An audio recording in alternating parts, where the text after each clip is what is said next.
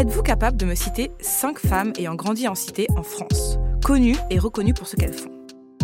C'est une question que j'ai posée un jour sur Instagram et les réponses étaient sans appel. Très peu de réponses, pour pas dire aucune réponse, quand elles n'étaient pas fausses, car on me donnait des noms de femmes, maghrébines ou noires, connues, qui n'avaient pas du tout grandi en cité. Alors, je me présente, je m'appelle Annabelle, j'ai 25 ans et je suis née et j'ai grandi jusqu'à mes 18 ans dans la même cité, habitée auparavant par mes grands-parents et par mes parents. J'ai évolué avec très peu de modèles. Je suis une femme, je suis métissée, je suis bisexuelle et banlieusarde. Que demander de plus pour se sentir à la fois invisible et pointée du doigt? Si vous écoutez ce podcast, s'il existe aujourd'hui, c'est parce que je suis frustrée. Frustrée qu'on n'existe pas. Ce que je sais faire de mieux, c'est créer les choses que j'ai besoin de voir exister. Mais la plupart des documentaires, des reportages sur les cités en France ne montrent que des hommes. Que ce soit dans les médias mainstream, qui montrent l'image faussée et négative des hommes dans les cités, ou dans les médias dits urbains, qui au contraire les valorisent eux uniquement. À croire que dans les quartiers populaires, on n'abrite ni femmes, ni enfants, ni mères, ni étudiantes, ni grand-mères. À croire que dans les quartiers populaires, il n'y a que des hommes noirs et maghrébins entre 16 et 30 ans qui occupent l'espace. C'est quelque chose que j'ai remarqué très jeune, et qui m'a toujours fait mal au cœur. Alors, pour remuer le couteau dans la plaie, on va demander à Internet c'est quoi une meuf de cité?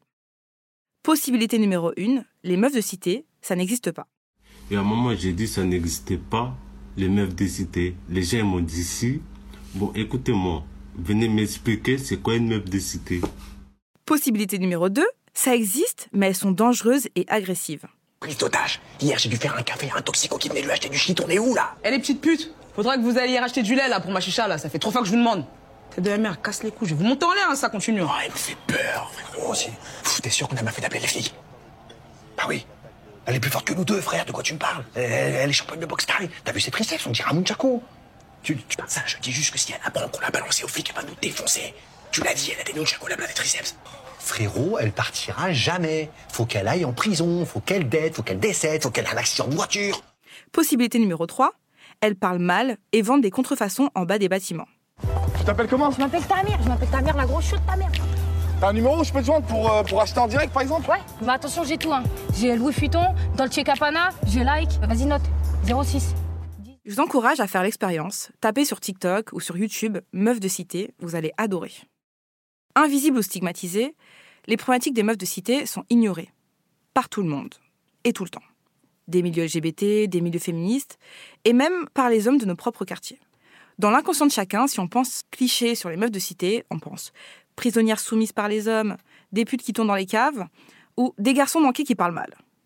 Constamment perçus sous des angles racistes, sexistes et classistes. Nous sommes souvent résignés à cacher nos origines sociales pour éviter les stigmas. Les gens préfèrent nous moquer ou nous prendre nos codes pour en faire des trucs streetwear et hype plutôt que de nous mettre en avant. Personne ne parle de nous, du fait qu'on taffe dur, qu'on a plein de rêves, qu'on a plein d'ambitions et qu'on joue un rôle central dans les quartiers et dans la société. Ce podcast, c'est un appel au monde à nous voir, à nous entendre, à nous considérer et à nous voir sous un autre angle. Mais c'est surtout un message pour ces femmes, qu'elles sachent que moi, je sais qui elles sont. Et vous allez aussi bientôt le savoir. Alors, où sont-elles? Où sommes-nous? Comment évolue-t-on dans ce monde? Quels sont nos buts, nos passions, nos passe-temps, nos vies?